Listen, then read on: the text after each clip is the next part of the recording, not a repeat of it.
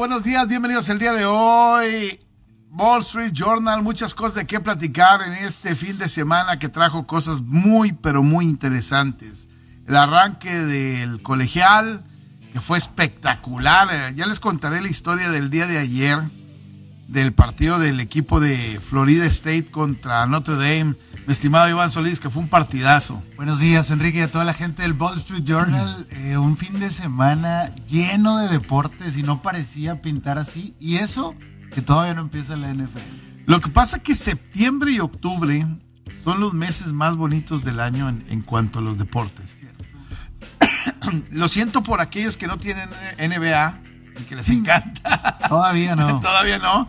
Pero septiembre y octubre son meses este, espectaculares, ¿no? El otoño normalmente e, es el mes más bonito en los, en los deportes. Sí, eh, bueno, por ahí la estación. Vamos a platicar, hubo golf con el señor Abraham Amser, eh, que creo que habrá que analizarlo, pero creo que al final es un resultado bueno, el cierre de la temporada.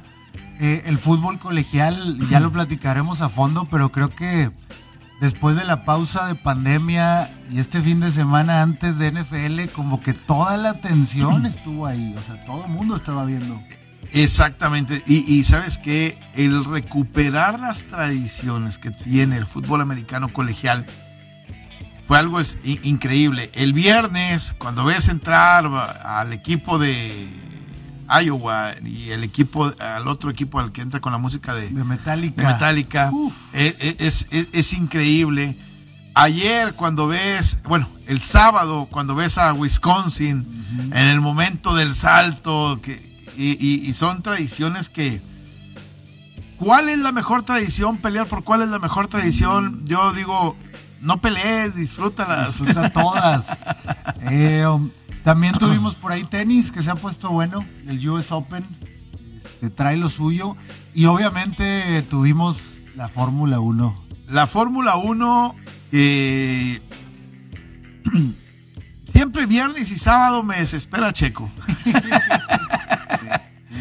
Si no es Checo, es su equipo, si no es su equipo, algo pasa, este, se le ponchó una llanta, se le puso un semáforo en rojo, eh, se le atravesó una viejita, este, algo pasa siempre en viernes y sábado para Checo Pérez. Ya lo habíamos dicho. La guaflera se descompone. La, frase famosa de los buenos encuentran la forma de ganar. Y, los malos la forma de perder. Ya son demasiadas coincidencias, si lo podemos decir así, pero pues ya empiezan a, a ponerte a dudar.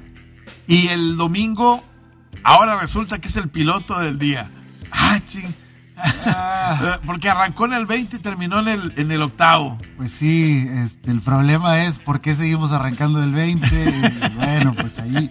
Exactamente. Ese es justamente el tema. ese es el tema. ¿Por qué arrancar del 20? Vamos a ir ahorita un momentito más con los amigos del podcast. Sí, a ver si la producción nos avisa ahorita que esté lista la llamada eh, de la Fórmula 1 podcast para analizar lo que sucedió eh, porque creo que sí hay muchos, muchos temas que podemos platicar por ahí de, lo sucedido en Holanda. Ahora, dentro de esto, tengo que decir algo que me cae gordo decirlo, pero lo tengo que decir. Verstappen gana, pero no, no emociona ni en su casa. E, este, no, no, no sé si te, te dio esa sensación. Sí, mucho colorido y muchos, este, eh, confeti, lo que tú quieras.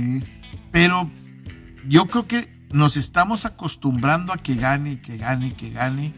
Eh, más allá de que tenía la presión de, Lewis Hamilton, eh, ayer pues, simplemente me parece que saca ventaja de su coche y de, su, y de sus manos, ¿no? Sí, y creo que mm, esperábamos que la pelea tal vez fuera diferente, como que ya se siente un Max Verstappen que está acostumbrándose a ganar como que me caía mejor cuando era el que peleaba por el, por el primer lugar y que no podía y, se enojaba y tenía carácter y ahora de repente se le está dando. Y, y, no apareció Luis Hamilton, no hubo ningún daño, no hubo este, nada extraño. Entonces la carrera se convierte en una carrera aburrida. Faltó el drama, ¿no? Ya no tenían acostumbrado. Sí, faltó el drama, falta el drama, falta esa chispa, esa necesidad de encontrar algo extraño que, se pudo dar, ¿eh? En el último rebase de Checo Pérez, eh, le, arriman el, coche, es este... Creo que es Lando Norris. Lando Norris, sí. Le, arrima el coche de fea manera que por poquito se enganchan las, las llantas y hubieran terminado probablemente en la barrera de contención. O sea, fue algo intrépido, fue muy brava la manera como Checo Pérez logra ese rebase. Y creo que si hubiera durado un poco más la carrera, probablemente hubiera rebasado a Alonso y, hubiera alcanzado algo más. Eh, hoy que el auto termine estando a punto, ojalá que Checo Pérez en la siguiente carrera, este, ahora sí que le midan bien el agua a los camotes, porque, oye, no salió a clasificar a tiempo. Hoy, ahora no salió eh, y le cambiaron las llantas. Ahora este, había tráfico. Ahora, o sea, todas las barras habidas y por haber ya se las acabó. Eh, estrenó motor y esa fue una de las frases que dijo Checo en redes. Este, ya estrenamos motor ahora sí vamos a, tratar de sacarle el mayor provecho. Pero nos estamos acostumbrando acá el lunes un tweet de Checo Pérez de, vamos a luchar para salir adelante y queremos otra vez el de lo logramos, ¿no? Eh, esa carrera, la única que ganó y que habíamos hablado en su momento de que fue no circunstancial, pero hubo ciertos accidentes y, él pudo mantenerse, no le vamos a quitar ese, ese valor. Eh, si no fuera por esa carrera, pues ¿dónde estaríamos? ¿no? Y aparte, bueno, se da el tema de que lo firmaron. Sí. Y hay quien dice que, oye, pues ya básicamente cumplió su objetivo, que era... ¿Quedarse un año más? Tal vez es, hablar un poquito frío y duro al respecto, pero, pero, pero sí queremos ya esa, esa segunda parte de la temporada donde Checo Pérez sea eh, protagonista, donde podamos estar hablando de él ahí arriba, luchando, incomodando, y no tanto estas carreras del día de, empezar en 20 y terminar en 10. Ahora, Valtteri Botas firma ya con Alfa Romeo. Sí, señor. Este, por ahí vi que Luis Hamilton le, dice que ahora sí va a brillar, que, le va, que la va a romper. este, y me, dice que ve un brillante futuro. Ah, ya tiene 30 y no sé cuántos, ya le quedan pocos años. Entonces, este, no sé, no sé si estará, estará, este, siendo cordial nada más, o si estará viendo algo que no está pasando en Mercedes, y no sé si sea como una especie como de queja.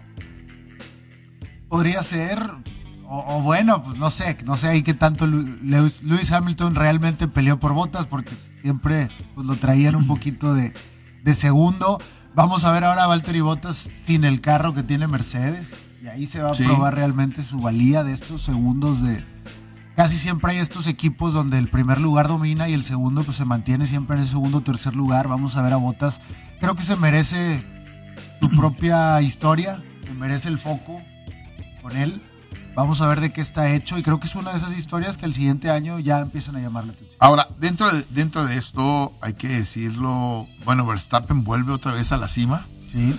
Rebasa a Lewis Hamilton, 224 puntos y medio, 221 eh, y medio por parte de Lewis Hamilton. Bottas está con 200, con, perdón, con 123 y Lando Norris con el McLaren Mercedes 114 y Checo Pérez se acercó otra vez ahí 108, 114 de, de, Lando Norris. Eh, entonces por ahí creo que al final de cuentas eh, se, ha ido apretando. uno podría esperar que, Checo Pérez tenga una mejor actuación en el cierre de, de, lo que va a ser la temporada, ¿no? Ojalá sea así. Creo que se necesita y más adelante también vamos a platicar, por ejemplo, del béisbol lo que está haciendo Julio Urias. Sí. Hablábamos de Anser. De repente siento, y, no es una polémica, pero es un tema que, se le está dando muchísima atención a Checo y que tal vez un Julio Urias está haciendo las cosas 10 y no Y no merece tanto. Y tal vez no se habla tanto de... y Anser no... Anser no se habla nada, ¿no? Y Mira. pues es, es nueve del mundo en el cierre de la temporada. Pa- para, para, para Checo Pérez, fíjate, fue, ganó la selección. Ujú. Que mal que bien y castigados y lo que tú quieras. Luego, el cierre de los, de los Juegos eh, Paralímpicos, que yo creo que hay que mencionarlo. 22 medallas para México. Eh, terminó siendo una muy buena actuación, mejorando lo que se había hecho en Río.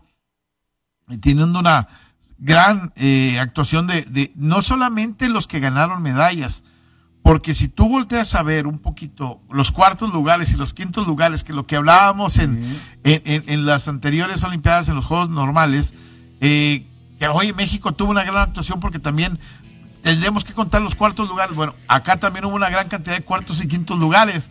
Eh, creo que fue una actuación redonda por parte de- del equipo de México. Entonces, juntas todo, metes a Anser, metes lo de Urias, metes incluso a lo de César y, a, Sí. y al otro hermano, a, a Luis. Y, y- y creo que el deporte mexicano tomó una relevancia importante el fin de semana, ¿eh? Sobre todo hablando de personajes individuales, ¿no? No tanto como equipos, pero en el tema de algunos personajes, al final del año ya lo veremos. Pero bueno, ya tenemos aquí a Jorge Enrique de nuestro eh, de la Fórmula 1 podcast. Saludos, señores, ¿cómo andamos? Bienvenidos. Buenos días, buen inicio de semana.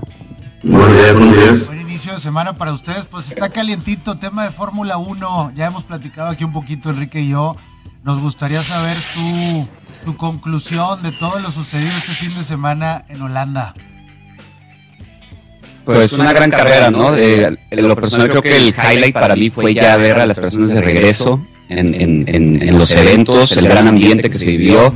Am, Red Bull está mostrando que sigue evolucionando el carro. El mismo Luis eh, en, en una entrevista post carrera dice que, que sí se están separando demasiado, que él siente que han de haber hecho algún upgrade que ya habían hecho para la carrera pasada, pero no lo pudimos ver por la lluvia. Entonces, eh, eso nos está avisando que pues tal vez están apostando todo para esta temporada Red Bull, lo cual le podría tal vez lastimar para la siguiente temporada por esto de la alocación de los fondos, pero hay campeonato, hay, hay lucha por el campeonato, que es lo que hemos estado esperando desde hace años, así que pues es lo que queremos. Jorge, Sí, una, una carrera interesante, la verdad. Por un lado vemos un Max este, ultra dominante, gracias al, al Red Bull que trae, y por otro lado vemos las complicaciones que se presentan con Checo, ¿no? Esto tal vez nos puede- es como confirmación de lo que podría ser una de las debilidades en el equipo de Red Bull que no hemos platicado, que es este la distribución de los, no sé si de los recursos, o del interés que tiene Red Bull, ¿no? A final de cuentas en sus dos pilotos, porque tanto es culpa de Checo el no asegurar el tiempo para cruzar a, a la Q2, como es culpa de Red Bull, la verdad, eh, sobrecargarlo de gasolina, sacarlo a destiempo, o sea, ahí podremos, podríamos tundir a Checo todo el fin de semana por no cruzar, pero pues también hay que agarrar todos los datos y ver que Red Bull es también culpable de estas cosas. Este, el hecho de sobrecargar un carro de gasolina para hacer los tiempos necesarios se me hace primario el error también. No entiendo la verdad esas cosas que está haciendo, pues en, eh, en general Red Bull como equipo. O sea, con un carro es todo perfecto y con el otro, o sea, no, tanto piloto como equipos, o sea, siguen, siguen dejando de ver. Eh, eh, ¿Estarán experimentando con Checo Pérez algo que nosotros no estamos, no estamos viendo? No, no creo que esté por ahí la, la- la cosa. Eh, Red Bull es un equipo veterano, acostumbrado a, a ganar campeonatos. Yo creo que más bien hay una desatención ahí. Eh, sí hay mucho, sí son como caballos, ¿no? Cuando, cuando- con la mirada bien enfocada a Red Bull eh, con, con Verstappen. Sí, creo que esta temporada más que nada es Max tiene que ganar porque además le vienen prometiendo un campeonato desde ese año, desde hace años, perdón. Era el prometido campeón más joven, ¿no? Ya le iban a quitar el puesto a Betel. No pasó, entonces como que están tratando de, de pagar esa deuda. Ahora, lo de Checo Pérez el, el, domingo es notable. Eh, arrancar desde el pit lane y terminar en el octavo lugar, terminar en la forma en que lo hizo, que iba eh, siendo dominante y creo que le faltó un poquito de tiempo si no alcanza Alonso. Eh, incluso el último rebase que tiene con Norris, ah, rifándosela de manera eh, brava, porque todavía le se pudo, no sé si de manera responsable o irresponsable, este, se, mete una, en, una, una tensión complicada donde le cierran y, termina aguantando la presión. Creo que ese es el checo que la gente quiere ver, es el checo que la gente quiere emocionarse con él. Pues es el checo que ya todos conocemos, ¿no? de alguna manera el checo que viene del 20, del 16, del 14 hacia los puntos, pues eso tengo 10 años viéndolo. O sea, no me sorprende este, ver un checo que recupere desde atrás. Sé que tiene toda la capacidad de hacerlo. Ese rebase que le hizo a Norris, este, sí, arriesgado, este, pero justo es checo. Ah, el mismo Norris al final de la carrera le hacen la pregunta sobre ese rebase y dice que él no le va a hacer la vida fácil a Checo para rebasarlo, lo cual es posiblemente cierto de parte de Norris, pero sí se ve que él voltea a ver al espejo y ve que tiene Checo al lado y le cierra tal vez un poco de más porque hasta contacto hace con Checo. Entonces, mira, a mí me gusta ese tipo de, de, Fórmula 1, o sea, recio, cerrando espacios, no, no dejando, pero también acordémonos de situaciones similares esta misma temporada y hay pilotos que terminan penalizados. Entonces, ah, pues ahí, o sea, lo bueno que no pasa nada porque arruinaría de por sí un fin de semana que empezó muy mal para Checo, pero, o sea, sí, otra vez la, ¿no? la FIA o sea, ahora, ahora, ahora no hace nada, que digo, está bien, no pasa nada, la carrera termina bien, o sea, es un encontronazo que podrías dejar como ah, incidente de carrera, pero hemos visto en otras situaciones que ha terminado diferente la misma situación. Pues estuvo cerca de acabar como otras carreras acabaron y estaríamos aquí criticando tal vez el estilo agresivo o, o, o quién fue culpa. Me queda claro que a Checo le gusta ser underdog, o sea, él le gusta ser que nadie espere nada de mí y aquí es cuando yo luzco. Lo que está en la mesa pues es este tema y qué bueno que ustedes comentan que podría haber otras variables que cuando te dieron todo pues tal vez este, no se están dando los resultados, pero también puede ser que, el plan del equipo sea que Checo tal vez el siguiente año, ¿no? Este año necesitamos el campeonato, quitar a Mercedes y a Hamilton y lo vamos a hacer a toda costa. Ahora, eh, el tema de Verstappen, aquí hablábamos que de repente ya nos estamos acostumbrando a que el tipo se lleva las victorias. A veces extrañamos a Verstappen este, peleándose, saliendo enojado, no sé. ¿Cómo ven ustedes eh, eh, el tema de Max? ¿Ya está listo? ¿Le va a seguir costando o podríamos estar ya encaminándonos finalmente al campeonato? Yo creo que por las circunstancias de este año, por el desarrollo del motor, por el cambio de, aerodinámica para el siguiente y por la alocación de fondos que se tienen que hacer, yo creo que Verstappen queda campeón este año. No digo que vaya a ser fácil, estamos a, estar tres puntos nada más de diferencia, no es nada tres puntos, o sea, no terminas una carrera y ya se te fue el campeonato. Eh, lo que sí también eh, le da soporte a, a mi punto de vista es que Hamilton parece que va a tener que cambiar de motor de nuevo. Acaba de usar sus últimas partes, entonces está casi casi ya al mismo nivel. Lo que estamos hablando, creo que la semana pasada, el problema de que Verstappen va a tener que cambiar de motor en unas fechas y eso le va a costar lugares. Hamilton está en la misma posición. Ahora, no creo que sea lo mismo para el campeonato de constructores, porque Bottas no está en esa posición. Lo bueno es que Checo ya cambió de motor. Entonces, yo siento que por los resultados que hemos estado viendo de Checo, el de constructores se lo lleva eh, Mercedes, perdón, y Verstappen queda campeón. El, campeonato de constructores sería, podríamos quedarnos felices con eso. Primer año de Checo Pérez en Red Bull, campeonato de constructores, cuarto, quinto lugar. Pues para empezar a pensar en el campeonato de constructores, primero Checo tendría que quedar en, más arriba, ¿no? Por ejemplo, ahorita pues hablamos mucho de botas que, que sí, que, es, que, que no da el ancho comparado con Luis, pero pues ahí está en el podio. Y es el triplete podio más este, consecutivo, no, no, tal vez no consecutivo, pero más repetitivo en la historia de la Fórmula 1. Luis, Max Verstappen, Valtteri Bottas, es, es, esos tres son los, más, eh, son los que se han subido al podio más veces en la historia de la Fórmula 1. Entonces podremos hablar mm, este, lo que queramos de botas, pero los resultados ahí están, ¿no? Y bueno, ayudado de que traen Mercedes, pero también te da a entender que en Mercedes no hay errores como sobrecargar de gasolina, ¿no? Entonces, ahí la máquina funciona bien, en Red Bull seguimos teniendo sus errores. Eh, entonces el campeonato de constructores, como dice Quique, yo creo que se está ladeando de un solo lado, pero el de pilotos pues sí, yo creo que yo creo que Max ahí tiene, tiene todavía este, armas para pelear y contractualmente, como lo estábamos platicando, contractualmente para, para Red Bull le tiene que garantizar un carro de campeonato Max. O sea, esa es una de las cláusulas de su contrato, que si Max no tiene un auto competitivo para el campeonato, él tiene la libertad de salirse y firmar con quien quiera. Entonces, también por ahí la prioridad que le da Red Bull a Max, pues también es, es contractual, ¿no? O sea, por ahí este podemos entender muchas de las decisiones que se toman en el equipo.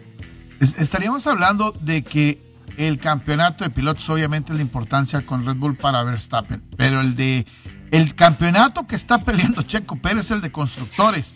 Ahorita 3.44 en los puntos para Mercedes, Red Bull 3.32 y medio. Estamos hablando de 12 puntos. Esos son los puntos que ha dejado ir Checo Pérez en las carreras anteriores. Eso es lo que le está costando al equipo de Red Bull el no poder estar en este momento en la cima. Entonces, ese es el campeonato de Checo Pérez realmente el que, el que está peleando. Sí, pues esos 12 puntos que hacen falta en realidad, pues eh, ahora sí que pues ni modo, ¿no? Se los tenemos que atribuir a la falta de puntos de, Checo. Ahora sí que Verstappen se está echando, las últimas carreras se ha estado echando los, pues el equipo al lomo y si Checo tuviera un resultado un poco mejor, fácilmente estaría encima de, Mercedes. Pero ahora lo que dijo Jorge es muy cierto. Mercedes no hace errores que Red Bull está haciendo. Para mí, a, mi gusto, Mercedes tiene mucho más merecido ese primer lugar como constructor que Red Bull. Red Bull sigue haciendo errores primarios. Entonces, por eso Mercedes está donde está ahorita, porque es una máquina bien engrasada, saben hacer bien las cosas, no hacen este tipo de errores y apoyan bien a sus dos pilotos. Sí, sí le dan más apoyo a Luis, pero nunca tiran así por la borda a Botas, ¿no? Siempre lo tienen con las partes que necesita, le dan estrategias que por lo menos lo van a meter al podio. Obvio, siempre van a darle prioridad a Luis, porque Luis está peleando por el, por el campeonato de pilotos. Pero no es como que, ah, pues Botas, pues vete ahí a décimo y a ver qué haces, ¿no? Y habrá que ver cómo, cómo anda Botas ya sabiéndose fuera del equipo qué tan beneficioso o perjudicial es para Mercedes, ¿no? A ver si los ayuda o los perjudica en lo que para ellos les, importa el segundo piloto, que es el campeonato de constructores. Y, yo comentaba ahorita que ya me da curiosidad ver a Botas en otro lugar.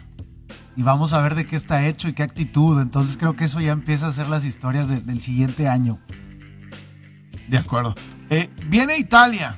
Esa es la próxima carrera, ¿no? Eh, viene, viene Italia. ¿Qué tanto eh, va a crecer Checo Pérez? Esa es la pregunta. Ahora que cerró muy bien esta carrera. Pues Italia es un, o sea, si fuera un fin de semana normal, te diría Checo tiene uh, buen récord ahí. Pero es otra vez este experimento que está haciendo la Fórmula 1 con quali, sprint quali, después carrera. Ya vimos que en Silverstone le fue horrible, fue uno de los fines de semana esos que empezó a desentonar porque venía dando un par de buenos resultados y desde Silverstone, ¿no? Es cuando cae y empieza esta racha mala para Checo. Este, entonces, este experimento, el único antecedente que tenemos es muy malo para Checo. Ah, no quiere decir que le vaya a ir de la misma manera, pero no hay buenos antecedentes. Entonces, pues ya empezando del, del, lugar 20 el fin de semana pasado, creo que solo hay, solamente se puede decir para arriba, ¿no?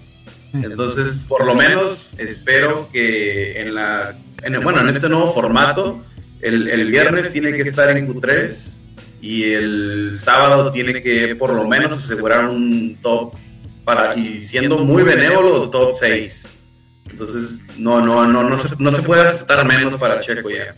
Hay, hay, un tema que puede parecer menor pero yo lo noté este fin de semana que las redes sociales ya se voltearon porque somos muy resultadistas, hay muchos detalles que no conocemos, la gente común no sabe tal vez el tema de la estrategia de Red Bull, el tema del motor, y ya ahora es un tema de, habíamos hablado de los dos extremos y empiezo a ver que la gente ya es, Checo, eres una desgracia, Checo no sirve, Checo como siempre.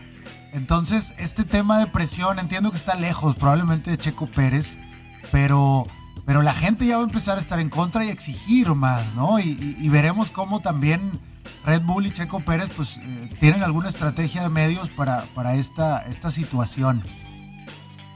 Claro, siempre, siempre va a haber... Eh, creo que es más fácil odiar a un piloto que quererlo, porque siempre que, que haya un piloto de tu país va a traer mucha gente nueva, nueva al deporte. ¿no? No, muchos de los espectadores que hacen malos comentarios de Checo son gente que tal vez empezaron a ver la Fórmula 1 cuando Checo firmó Red Bull o hace dos años, cuando estaba como la posibilidad. Entonces, la gente siempre va a ser muy crítica. Eh, nosotros somos muy críticos, pero también siendo objetivos, ¿no? O sea, hay que, hay que saber por qué pasan las cosas, no hay que nada más tirar los insultos y, sí, lo, decimos muy fácil detrás de nuestras teles, viendo cómodamente en el sillón cómo están corriendo, ¿verdad? Y pues honestamente, Checo está donde está porque se lo merece, no le regalaron nada, Checo nunca le han regalado nada. O sea, él siempre ha peleado por, por, por donde está. Así que pues, los que quieran tirar odio y quieran eh, hacerlo lo van a hacer siempre. Son villamelones normalmente los que hacen eso, ¿no? Entonces, pues se lo siguen haciendo. Últimamente tal vez se aburren del deporte y se van. Esperemos que se, acostumbren al deporte, aprendan de él y empiecen a dar eh, un poco de críticas más eh, sustanciales. Pues siempre vas a ser tan bueno como tu último resultado, ¿no? en las redes sociales por lo general aplica. Correctísimo. De acuerdo, completamente. Compañeros, gracias por el aporte del día de hoy. Viernes estaremos de nueva cuenta con ustedes platicando acerca de lo que viene el fin de semana. Aquí los vemos. Gracias. Gracias. Gracias. Vamos a hacer una pausa. Antes de ir a una pausa, antes déjeme decirle que la emoción del torneo Grita México A21 regresa. Y este sábado con un gran partido, Rayados visitando el equipo del Atlas. El certamen de la liga va a reanudarse de nueva cuenta y el partido es bravo, ella en el Jalisco. Regístrate en caliente.mx, recibe 400 pesos de regalo para tu primera apuesta. El favorito para el partido es el equipo de Rayados. Si le apuestas 400, cobrarías 1020. El triunfo del Atlas paga 1160 y el empate 1280 pesos. Caliente.mx la casa de apuestas oficial de la Liga MX. Vamos a una pausa y regresamos rápidamente. Antes de ir a una pausa, oye, hoy hace calor, en serio. Y cuando hace calor, sudas. Y ese es tu cuerpo diciéndote tengo sed. Por eso hidratarse es como un chapuzón al mediodía. Y con Epura, ama tu cuerpo. Hidrátate sanamente con Epura. Vamos a una pausa y regresamos rápidamente. 92.1 FM, 660 de AM Estamos en ABC Deporte. Bueno, continuamos. Ahí dejamos el tema de, eh, Fórmula 1. La Fórmula 1 podcast los martes. También aquí nuestros amigos Jorge y Enrique para que los puedan seguir si les interesa entrar más a detalle todavía. Eh, exacto. Y pasamos mientras eh, nos conectamos también con Alfredo García para platicar del colegial y de la NFL de, que arranca el próximo jueves. Sí. Abraham Anser de Reynosa. Hombre, los de Reynosa andamos con todo, de veras, ¿eh? No, nada más somos balaceras, papá. Levantando la mano. Ah, no, no hable de levantadas. ah, no, no, la mano. El señor Abraham Anser, eh, pues bueno, platicábamos aquí, empezó este torneo que para la gente que tal vez. Nomás quiero decir una cosa: Rola no vino el día de hoy porque sigue indispuesto. Está enfermo, molesto, le duele el estómago del coraje que hace porque no transmiten los, las acciones, los highlights de, de, Abraham Anser. Entonces le retuerce el estómago. Problemas ya, por favor, este, hagamos algo. Abraham Anser empezó este torneo que es como el playoff, porque es solo los mejores 30 de toda la temporada. Y empezó por ahí en el top 10 Tuvo un viernes que creo que pudo haber sido mejor, bajó. El sábado se había metido al cuarto lugar. Sí. Y termina ayer domingo en noveno, un top ten que nada despreciable después de conocer un poco sobre todo lo que conlleva este torneo. Ese es el problema que tal vez nos vamos enterando hasta ahorita muchos de lo que significa estar en este torneo y en este top ten, Enrique. La, la verdad, estar en el top ten, viendo quiénes están participando, híjole, la verdad es, es algo increíble lo que Abraham Anser ha crecido, lo que él ha hecho, este, lo que ha podido generar y, creo que es muy merecido. Él mismo creo que siendo muy autocrítico, él dice, ¿sabes qué? Fue un buen, fue un buen año. Cierra, cierra la temporada teniendo un, muy buen año, ¿no? Nos hubiera gustado, y ya sé que, también aquí Rol nos critica del tema de los Juegos Olímpicos, porque hubiera sido una manera de, redondear todavía más un gran año, pero sobre todo porque los Juegos Olímpicos tenían, sí, la atención de, todos. ¿Sí? Y ahí hubieras podido levantar la mano para que muchísima gente que tal vez no conoce, tal vez hubiera volteado a verlo. De todas maneras, bueno, se fue, se, se participó seis días después va y, gana su copa. Entonces, al final de cuentas, es un gran año, top 9, con uno de los, una de, las, de los torneos ganados. Y ya también creo que lo más importante, Enrique, es que el nombre de, Abraham Amser se empieza a hablar, no nada más en México, que se habla poco, sino en Estados Unidos. Y toda la gente que está alrededor del golf lo empieza a mencionar como futuro. E, exactamente, sobre todo como el futuro. por, por lo joven que es, por lo que le puede significar al turco poder este, eh, tener todavía el, tope de su carrera en los siguientes años.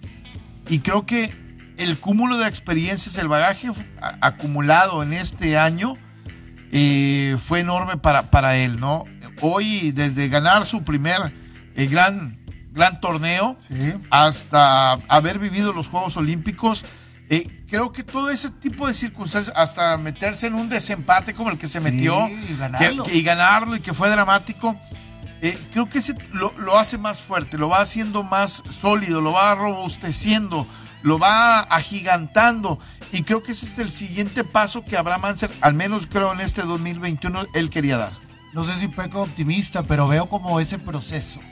Claro. De ser desconocido, de empezar a hacer sus primeros torneos, de de repente meterse en top 20 y ahora este año con... De, primero de calificar. calificar, porque, porque no calificaba, entonces de entrar a... y ahora estar en, el playoff con los 30 mejores. Correcto, eh, estamos de regreso del radio hablando de, con, de Abraham Amser en el golf, también ya por aquí nos acompaña Alfredo García, eh, y hablábamos del tamaño de esta hazaña y del proceso que ha llevado, eh, tienes toda la razón. Ahora ya es normal verlo calificar. Sí, porque antes era, este, oye, y se va a meter, va a calificar, va a estar dentro de. Ahora ya lo vemos como una obligación y como algo normal. Y ese crecimiento de Abraham Ansel creo que pues nadie se lo ha regalado, ¿no? Nada, y, ni siquiera la atención. O sea, realmente nos vamos enterando muchos porque no ha tenido ese apoyo de los medios. Eh, eh, empezó a crecer como en su momento lo hizo Loreno Ochoa, ¿no? Y ya después la situación es acostumbrarnos. Señor Alfredo García, qué gusto saludarte. ¿Qué tal? ¿Qué tal a todos? Buenos días.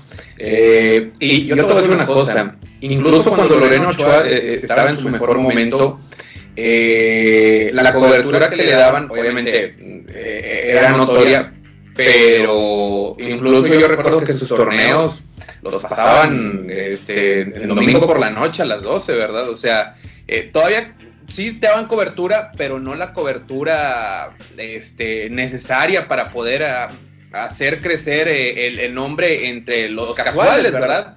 Eh, y eso es algo complicado eh, con el golf, pero mientras Abraham Anser pueda ir ganando más torneos, que pueda ir acostumbrándose a un nivel o poder entrar este, a, lo más alto, eso también te, te podrá ayudar. Pero esa es una desventaja eh, en el golf. En México se practica mucho el golf, pero la cobertura, al menos para los aficionados casuales, este, no deja tanto y por eso vienen estos problemas de, reconocimiento. De acuerdo, completamente. Aficionados casuales, me dolió eso. Sí, sí, no me, dolió eso. Estás diciendo que nomás veo el golf cuando. Estás diciendo que solo vi la repetición. Eso es lo que estás, Te voy a decir una cosa. Y eso, es, y, eso es una eh, regla en los negocios el cliente más importante es el que no tienes y en este caso en cuanto a los viewers, los espectadores, este, cualquier cosa que tengan que ver con llamar la atención, los casuales, los fans casuales, los que no, tienes ya este, pegados al televisor, esos siempre van a ser los más importantes. Suena este, a veces hasta un poco malagradecido por los aficionados que tienes, pero siempre vas a querer más. El que no te ves es el que quieres. Fíjate, hablando de eso, me llamó la atención un dato que acabo de ver hace un momento, de, hablando del aficionado casual y todo ese tipo de cosas. el juego de estrellas de la MLS contra la Liga MX hasta el momento está siendo uno de los eventos más vistos del año. Wow. wow. Sí. Morbo, porque nunca se había hecho. Sí, pero había venido el Real Madrid a jugar contra la MLS.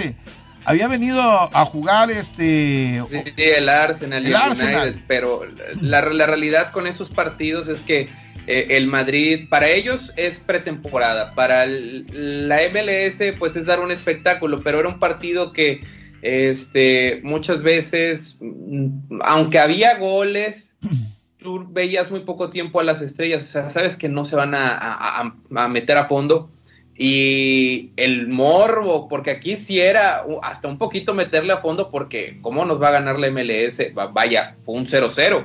Un 0-0 y eso dio un poquito más. Sí, el 0-0 muchas veces no, no te ayuda en cuanto a los casuales, pero el que lo vio sabe que le metieron más ganas de las que uno hubiera pensado. Exactamente. Y sobre todo, eh, estaba viendo que en las aplicaciones, normalmente el promedio de la gente que se queda en una aplicación es el 15% del juego. Superó el 50% de la gente que vio completo el juego. O sea, Le- la mercadotecnia, yo por eso la estudié, señor, se la recomiendo. este, creo que es necesaria. El tema de la Fórmula 1 con Checo tampoco es una coincidencia. Esta serie de Netflix atrajo un montón de gente casual que empezó a ver cómo vive el piloto. Algunos vienen de abajo, otros vienen de arriba, las rivalidades. Y ahora tenemos un montón de fans de la Fórmula 1 que no estaban hace dos años. Creo que el golf, Abraham Anser, ojalá se pueda dar. Por lo menos a mí ya me dice la siguiente temporada hay que ponerle atención. Y eso puede ser el inicio de algo. Exactamente. Oye, por cierto, hablando de, de- de series, la de Untold, eh, eh, la, la de, bueno, lo de Bruce Jenner ya la habíamos visto. La, Sí. la de Christy Martin, la de la boxeadora, Boxeadora. no sé si ya la vieron, está buena, ¿eh? Está, está, está cruda, está, está sabrosa. Sí, sí, sí, recomendada. Todo lo que toca el señor Don King este, se pone bueno y termina medio mal. Oye, regresando un poquito a- al deporte, a la, a la parte. Julio Urias, 16-3. Mm, 3.16 en carreras limpias.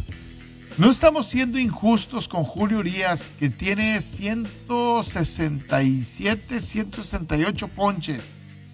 No estamos siendo injustos, ya le ganó a los equipos bravos como San Francisco.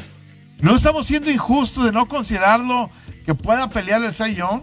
Si llega a 20 triunfos y es el líder en triunfos en este momento, 5 entradas, 2 tercios, eh, se fajó a la hora buena, le dieron 8 hits, pero le sacaron una carrera y aguantó el momento de presión en las situaciones complicadas contra el equipo de los gigantes y terminó ganando el juego. Debería ser considerado, porque sus números lo avalan.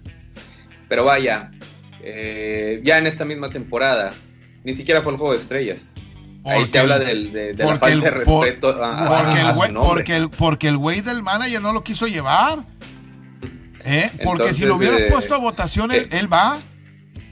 es una situación complicada, pero mira, yo creo que ahorita lo más importante para él, más allá del, del, del Cy Young, este, la, temporada pasada ya consiguió su, ya es eh, abridor, ya consiguió su anillo de, de serie mundial, eh, ahorita es poder seguir ganando más, seguir ganando más y, los reconocimientos eh, llegarán, pero sí se le ha puesto mu- mucha injusticia el nombre de, de, de Julio Irías, que yo no sé, la verdad, este, ¿qué necesita hacer? O sea, juegan los Dodgers. Más reconocimiento no puedes tener en la Liga Nacional. Juegas en los Dodgers, eres campeón, eres abridor, tienes 25 años y un futuro prometedor por delante. Llegar a, a- a lo que está haciendo, probablemente va a ganar 20 juegos esta temporada. Sería algo fantástico, una historia increíble para, para, para el béisbol mexicano. ¿eh? Y hoy tendría que ser considerado en este momento el deportista junto con el Canelo más influyente del deporte mexicano. Por arriba de Checo Pérez, por arriba Futbolistas. de cualquier futbolista, de cualquier otro atleta, creo que Julio Urias tendría que ser en este momento, peleando con el Canelo el, el, el número uno. ¿eh? Estoy de acuerdo.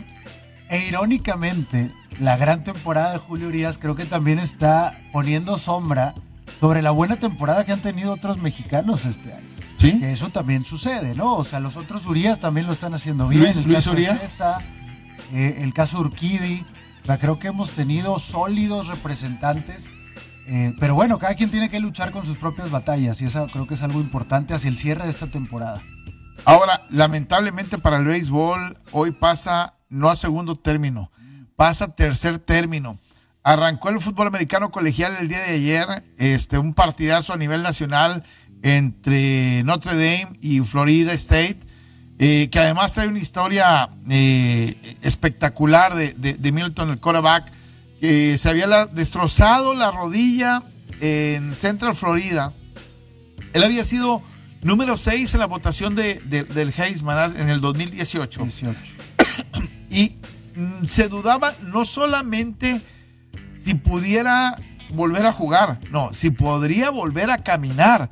Era una situación muy parecida a lo de Alex Smith.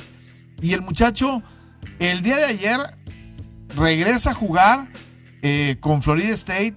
Y no solamente regresa a jugar, sino viene de un regreso de abajo de 18 puntos. Manda el partido tiempo extra. El pateador la cajetea, lo echa a perder. Pero la historia no la, no, no la cambia nadie. Ver entre lágrimas a la mamá cuando él sale corriendo por su vida, que luego no entiendes, ¿no? Una jugada eh, donde diseñada para que él corriera y él va y corre y choca y se levanta y sabes que en ese momento yo creo que todos los que conocíamos ya un poco el, el- el contexto de la historia Sufrimos. eh, sufrimos porque pensábamos que pues algo le puede pasar, ¿no? Él solamente sabe cómo se siente obviamente su cuerpo. La historia de, Mackenzie Milton, bueno, hay que recordar que parte del éxito de aquellas temporadas, es, bueno, no, no, no tan lejanas, de las temporadas invictas de, Central Florida, que pedían este, que los metieran al playoff, las temporadas invictas, este, era con Mackenzie Milton y, se lesiona en, el último juego. eh, luego viene la suspensión y que si entras o no, pero que ayer pudiera entrar, ayer debió haber ganado el juego este, Florida State es lo que pasa con el formato de, los, de, de las series extras en, en el colegial. Pero fíjate, ahorita lo que decías, eh, pasa segundo término, tercer término, los otros deportes. Vaya, Grandes Ligas le da, le da su respeto a, la, a la NFL que el jueves, que es cuando ya empieza el, el Thursday Night, ¿sí? todos los juegos en ese día van temprano, nada en la noche Claro. no quieren no quieren meterse con no, no quieren meterse con el con la gran apertura de, de- de la NFL entonces ahí te das cuenta eh, de lo que es el, el poder bueno del fútbol americano Y hacen bien, y te voy a decir por qué, o les voy a comentar. Yo sí noté una expectativa diferente, con gente conocida, con los mismos medios de redes sociales. Había algunos que tocaban college, pero lo que sucedió este fin de semana es que algunos que eran casuales de NFL, ahora de repente se volvieron casuales de college.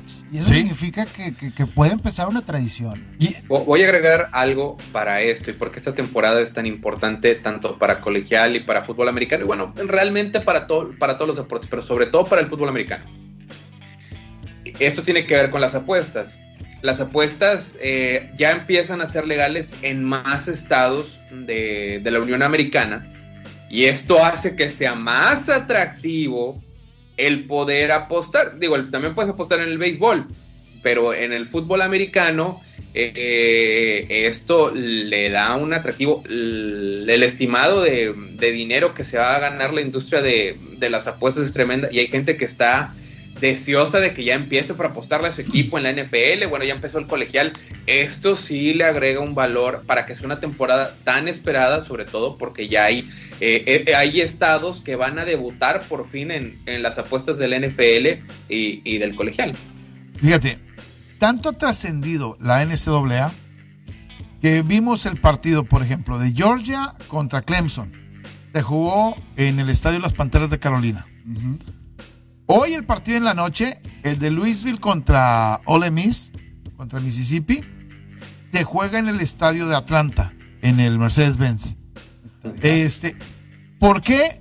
Pues porque los patrocinadores y, todo esto están haciendo son tan pocos juegos los que tienen una temporada, los colegiales y la NFL como locales. En la NFL obviamente ya no los puedes sacar de los estadios, pero el colegial dice, ¿sabes qué? Eh, significa más dinero para universidad, más exposición. En la mañana le preguntaba Alfredo, oye, ¿por qué juega Louisville siempre el lunes por la noche? Este, con la primera semana, ¿de qué se trata? Pues es el mercado que fina- finalmente creo que el patrocinador el de Chicken Filet le está metiendo ahí la, la- la lana, ¿no? Y creo que el año pasado les fue muy bien en cuanto al rating, entonces hoy vuelven de nueva cuenta a estar dentro de, de ese, de ese aparador. Y juegan contra Eh. un equipo que tira la pelota, que es vistoso. Hoy se espera un buen partido y es favorito el día de hoy. Por cierto, el equipo de Mississippi, nueve puntos y medio, ¿eh? Nueve puntos y medio sobre el equipo de Louisville. Es como si fuera un tazón. Lo Sí. mercadean como si fuera un tazón. Exactamente. Entonces, eh, eh, eh, eh, es por eso, por eso Notre Dame va este, solamente el partido en, en- en domingo eh, contra Florida State. Eh, Clemson fue en- contra Georgia en televisión abierta. O sea, usan los estadios más grandes. Y vaya, el de Alabama contra Miami fue también en el estadio de los Halcones de Atlanta. Eh, dos partidos eh, en tres días. Dos partidos en tres días y volteas a ver el otro, el de UCLA, que también se llevó un juegazo, este, ganando a, UCLA contra LSU. eh, contra Luisiana. Y, y dice, ¿sabes qué? Esto ya está rebasando el- eh, eh, la propuesta. de- y además ves los highlights del fin de semana, ¿no? Eh, la Universidad de Wisconsin este y su momento del brinco en el tercer cuarto. Ya lo pasé por ahí al grupo a ver si Robert alcanza a poner un pedacito y regañan, que me regañen a mí. Porque Nomás, esa, ponen, nomás ponen doble caja. sí, porque esa imagen creo que representa todo, representa la pandemia en Estados Unidos, vale un cacahuate, el regreso de los deportes, el college. Hay mucho ahí que creo que se pone interesantísimo. Miren nada más esta escena, es, es irreal, ¿no? Sí. Después de lo que estamos viviendo a veces y ver Bueno, que esto eh, eh, eso lo de Virginia Tech. lo de Virginia. Eh, Esto fue el viernes por la noche. Sí, señor. Eso fue el viernes por la noche. La entrada con la música de Metallica. Metallica. eh, eh, es el viernes por la noche. Y lo de Wisconsin fue el sábado. El sábado. Este, que es algo igual, es algo similar. Son dos de las tradiciones más espectaculares que, que- que- que- que se tienen, ¿no? Estamos escuchando acá el sonido, que yo creo que se cayó una llamada. Este, y, y- y ¿sabes cuál es otro igual? Michigan, cuando entra Michigan en medio de su himno, sí, sí, con sí. 103 mil personas al estadio. eh, no, el fútbol americano, americano colegial este fin de semana fue algo espectacular. Sin duda alguna. Eh, y bueno, pues vamos a ponerle atención. Dudo que en otro lugar vayan a poder enterarse de lo que suceda en el college. Aquí nos vamos a enterar, señores. Exactamente. Vamos a una pausa. Regresamos rápidamente. 92.1 FM 660M. Continuamos a través de las redes. Ahora en la NFL. Arranca el próximo jueves. Noticias interesantes. Zach Martin de los Vaqueros de Dallas, COVID. Fuera, vámonos. Ay. Damacon Su del equipo de Tampa, fuera del COVID, regresa. Una, le dijeron al equipo de los vaqueros, te tenemos una buena y una mala. Dijo, ¿y la buena cuál es? Ninguna para ti. Dijo, la buena es para Tampa. La buena es para Tampa, para ti es puro- son puras malas. La triste historia de los vaqueros. Prende tu micro, Alfredo. O, o no sé si el Aquí en micro. producción. Ahí está, ahí está. Está prendido, yo nunca lo pago. Este, pero la mala noticia, o las peores para Dallas es que Brady nunca ha perdido contra ellos. Brady nunca perdió contra los vaqueros de Dallas. Nunca siempre los vacunó con, con Patriotas, este, y pues ahora creo que, digo, vamos a ver cómo, cómo abren este, la- las apuestas, pero es obviamente ultra favorito. Bueno, abrió menos 6 la línea de las apuestas en caliente. Cuando empezó el- el- la, la- la línea entre Dallas y el equipo de, de los Bucaneros era menos 6 el equipo de los Bucaneros. En este momento está en menos siete y medio. Se ha ido corriendo cómo se va abriendo. un punto y medio y, y ya no un touchdown no es suficiente para que tú ganes el- el- la, la apuesta. Totalmente. Y, y, um, híjole, no sé si la primera semana apostarle, Enrique. Tengo mis dudas. en este ah, yo no doy este normalmente el tip, pero agárrenlo en este. Bueno, bueno. Oye, yo, yo en esta semana les voy a dar una recomendación que yo hice el fin de semana. A ver. Y yo, por ejemplo, el colegial, agarré la puesta en vivo de UCLA contra el equipo de, de Luisiana y, y salió. ¿Sí? Agarré la, la, apuesta de Notre Dame contra el equipo de Florida.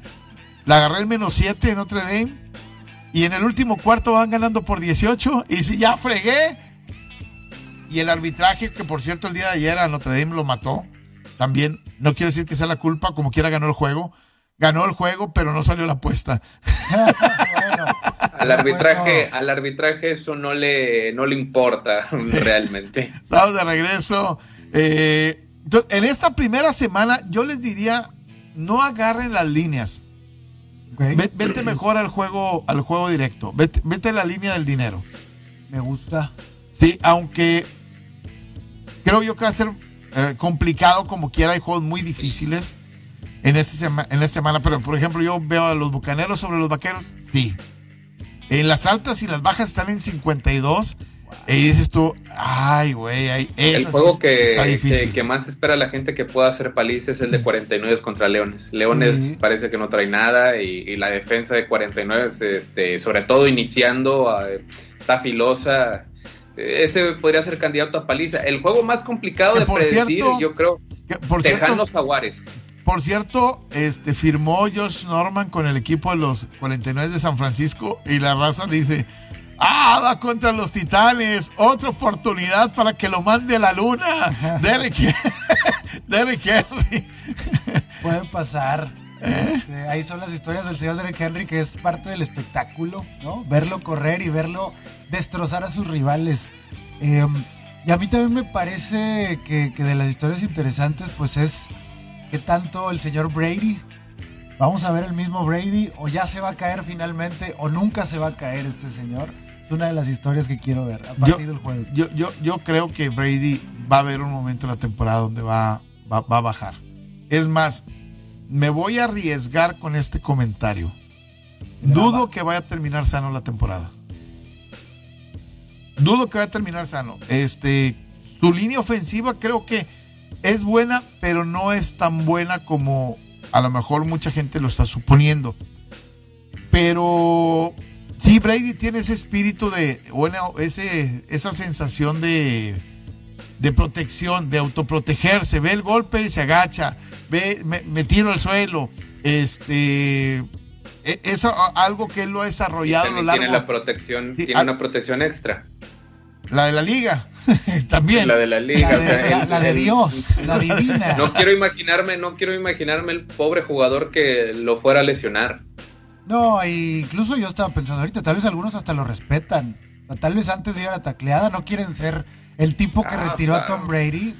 Yo no Hay, creo que hay- una anécdota de Warren Ya Moon. no. Hay una anécdota de Warren Moon este, cuando va un jugador y lo taclea. Y, y le, perdón, señor Warren Moon, usted era mi ídolo, yo no quería pegarle. Este, por Sí, cierto, no, no te preocupes, chamaco. el viernes creo que Tom Brady se aventó una declaración muy interesante donde dice que la liga está haciendo mal, que lo están culpando a defensivos por decisiones de los ofensivos. O sea, se pone en este papel de, de víctima. Que- y que por cierto confiesa que tuvo COVID confiesa también. después de lo que fue el festejo aquel donde después. Sí de, de- del festejo con, con el campeonato y, las lanchas y todo ese tipo de cosas él dice tuve COVID y bueno la situación del COVID va a ser muy interesante el cómo puede eh, limitar o no a un equipo para lo, lo que va a ser la temporada no Ya iremos platicando de la previa del fin de semana, pero sí me interesa también ver mucho el tema de los Bills, porque ya en Power Rankings están en tercer lugar. A la gente les Hicieron- da mucha, mucha certeza. Yo, yo no les confío a los Power Rankings. El año en que los Titanes jugaron la final de conferencia contra los, contra los jefes, empezaron en el lugar 26. Entonces, este. Eso es verdad. Yo, yo le digo Eh, que este- hicieron- este, fin de semana es para romper creencias. Todos se creen contendientes y este fin de semana muchos se caen. Eh, Hicieron una encuesta informal entre los eh, ejecutivos y los dueños de la liga y el resultado final fue que piensan que Josh Allen va a ser el MVP esta temporada. Fíjate, eh, de nada, les voy a decir, de nada, no se confíen con, incluso con la jornada 1. La temporada pasada, Los Jaguares de Jacksonville ganaron en la jornada 1 al, eh, al equipo de los Potros de Indianápolis. Y fue el único partido que ganaron, si mal no recuerdo, en toda la campaña. Partido que luego le costó a los Potros de Indianápolis el título de la división contra el equipo de los Titanes de Tennessee. Sí. Entonces, este, no, no, no se confíen, no se confíen, no pasa nada. Ya nos vamos, gracias. Dele compartir a Wall Street Journal a todo lo que tenemos. Mañana le vamos a decir cómo va a poder participar usted en el Survivor. Sí, señor. Vamos a tener muchos premios. Traigo un jersey de Joe Namath. Traigo un jersey de Johnny Unitas. Traigo un jersey de Marcus Allen, pero con los troyanos del sur de California, que vamos a regalar aquí en Wall Street Journal y que puede ser en el Survivor. Ahí se confirma si le sabes o no le sabes. Survivor. Es- exactamente. Nos vamos, gracias, pásela bien.